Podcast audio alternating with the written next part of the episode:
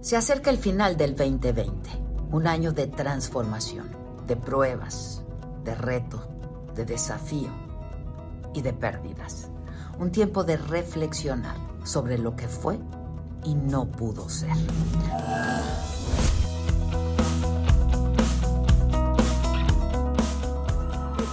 Cerramos el 2019 con enorme ilusión por los nuevos proyectos, por la vida Recuerdo que en mi mensaje de fin de año pasado les pedí a todos celebrar reunidos con la familia, rodeados de amigos, sin imaginar que en los primeros meses del 2020 tendríamos que separarnos y refugiarnos por una larga, larguísima temporada que parece no tener fin.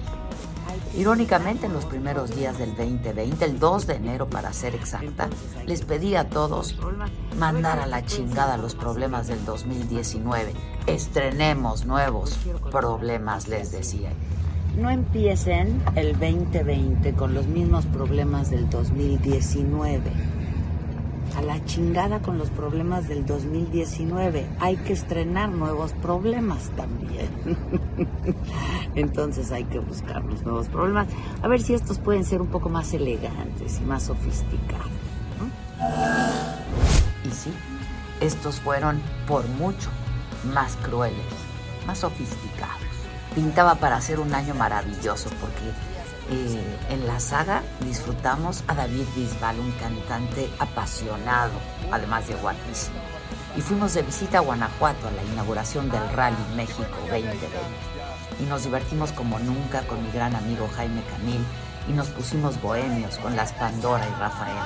Yo sé quién eres tú con la banda MS, Lupillo Rivera, El Mimoso, con el burro, Jorge Van Ranking y tantos más, nos divertimos como nunca, o más bien, como siempre. Oye, a ver, dame una mordida de burro. ¿Neta? A ver. Ah, más para acá, ¿no? A ver, dale. Vale, pues. ¡Ay! Espérate. ¿Nos podemos seguir? No, no, no, no, Las buenas anécdotas, las grandes enseñanzas no faltaron. Estábamos con tantos planes y con harta ilusión. Hasta que llegaron las malas noticias. Aquel virus que estaba afectando a China, que parecía entonces ajeno y lejano, estaba ya traspasando fronteras. Italia y España comenzaron a encender las alertas y la situación era mucho más seria de lo que parecía. Nos dio tiempo todavía para la sororidad. El 8 de marzo nos lanzamos a la marcha por el Día Internacional de las Mujeres, una causa por la que valía la pena tomar las calles, agruparnos, exigir juntas, ni una más.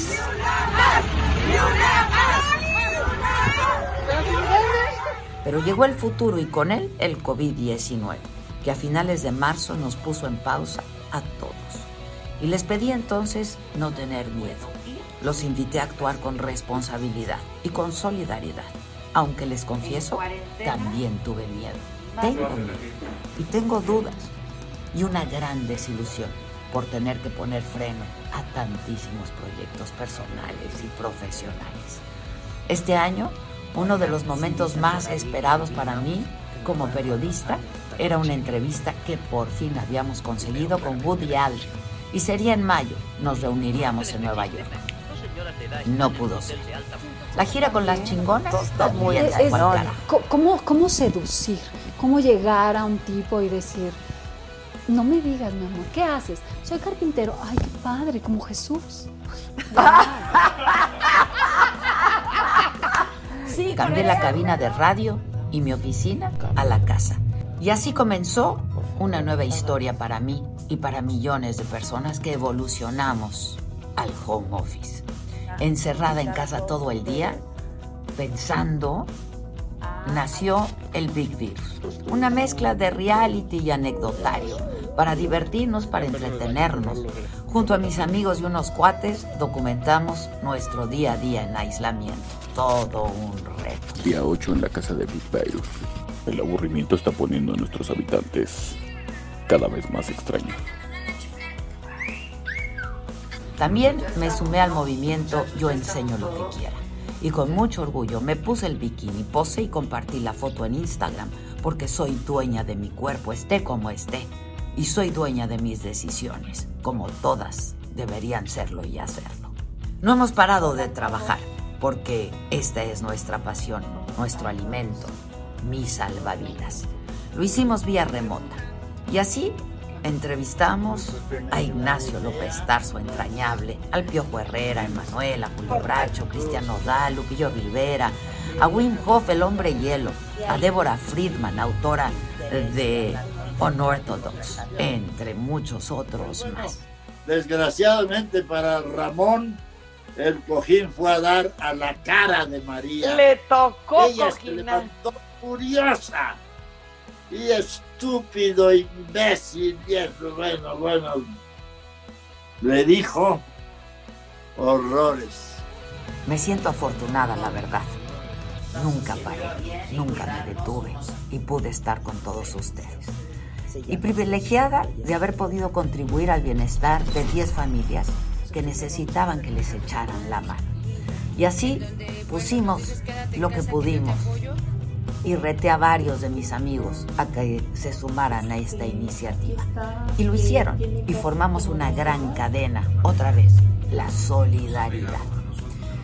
Y el martes 4 de agosto volvimos a la saga. Estuvo entonces con nosotros el senador Miguel Ángel Mancera y estuvo Diego Verdaguer y Amanda Miguel, Ana Victoria, la diputada Montserrat Caballero y de nuevo la música y los invitados y los amigos y las risas y la alegría y la plática, pero nunca nada fue como antes. Bésame mucho, como si fuera esta noche la última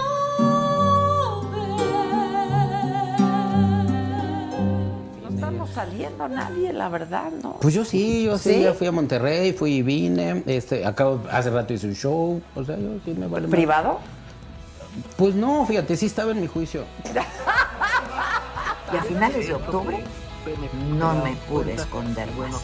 Mis colaboradores, familia y amigos saben lo mucho que me he cuidado durante la pandemia, por mi propia salud y la de quienes me rodean, que son a quienes más amo. Y sin embargo, el coronavirus es un enemigo sigiloso que está a la espera de cualquier movimiento en falso y nos toma por asalto. Y estaba en León, Guanajuato y me hice la prueba y resultó positiva. Y me había prometido que de resultar contagiada no lo compartiría en redes sociales, porque ese es el derecho de cada individuo. Sin embargo, lo hice público, porque ese mismo día que me dieron el resultado, yo tenía una transmisión en vivo que compartiría con otras personas y les debía una explicación a ellos también, y sobre todo a su a mamá, todos en fin. Entonces dije, me voy a hacer la prueba como parte del protocolo este, y salió positiva. No tengo síntomas, estoy bien, todos están bien afortunadamente. De todas maneras, pues nos vamos a hacer lo que corresponde, que es aislarnos los próximos 14 días. Este, Diciembre. Diciembre ha sido un mes muy intenso. El día 11 estuve en Morelia, en la inauguración del Palacio del Bucking, del Buckingham, este hotel del queridísimo Marco Antonio Solís, a quien le deseo mucha, mucha, mucha suerte en esta nueva actividad. ¿A dónde vamos a parar? A ver, pero toda. Tiene, muchachos. Con esta hiriente y absurda actitud. El 17, previa prueba de todos los asistentes, uno a uno, muy cercanos y queridos, nos reunimos unos cuantos como cada fin de año para despedir la temporada de la saga. Porque otra vez nuestro maratón, ese no fue posible. Lo hicimos en una entrañable, cercana tarde bohemia con mis invitados de lujo. Salió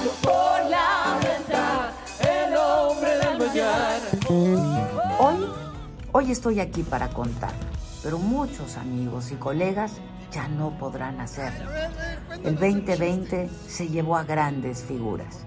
El más reciente al enorme maestro, admiradísimo Armando Manzanero, y a Oscar Chávez y a Yoshio, y a Lucía Bosé, a Luis Eduardo Aute, a Mario Molina, a Diego Armando Maradona, Héctor Suárez, Jaime Camil Garza, Sean Connery, Quino, Naya Rivera, Kelly Preston, Paul Donés, Kirk Douglas, Eddie Van Halen, Kobe Bryant, entre muchos otros. Y llegamos hacia el final del 2020. Parece que lo hemos logrado. Sí, la pandemia ha sido devastadora. Nos golpeó a todos y desde todos los frentes. Hizo pedazos los sistemas de salud en todo el mundo. Arruinó la economía global. Ha transformado el estilo de vida de millones. También la de niños y niñas que desde marzo no han podido regresar a los salones de clase. Seguimos contando a los enfermos por miles, día tras día. Lo mismo ocurre con aquellos que no logran ganarle la batalla al virus. Aplaudimos los esfuerzos sobrehumanos de aquellos que han jurado velar por la vida de otros, nuestros héroes sin capa, el personal médico que literalmente está muriendo en la raya. Estamos listos porque estamos para enfrentar el 2021 con todas sus sorpresas y lo haremos con temple porque lo tenemos. Lo peor ya pasó. No lo sé. No lo sabemos. Nuestra única certeza es que estamos, hoy estamos y Como ya nos somos vamos a ir más fuertes más unidos. De verdad. Y seguiremos dando la Para batalla. Expresar... Hasta siempre.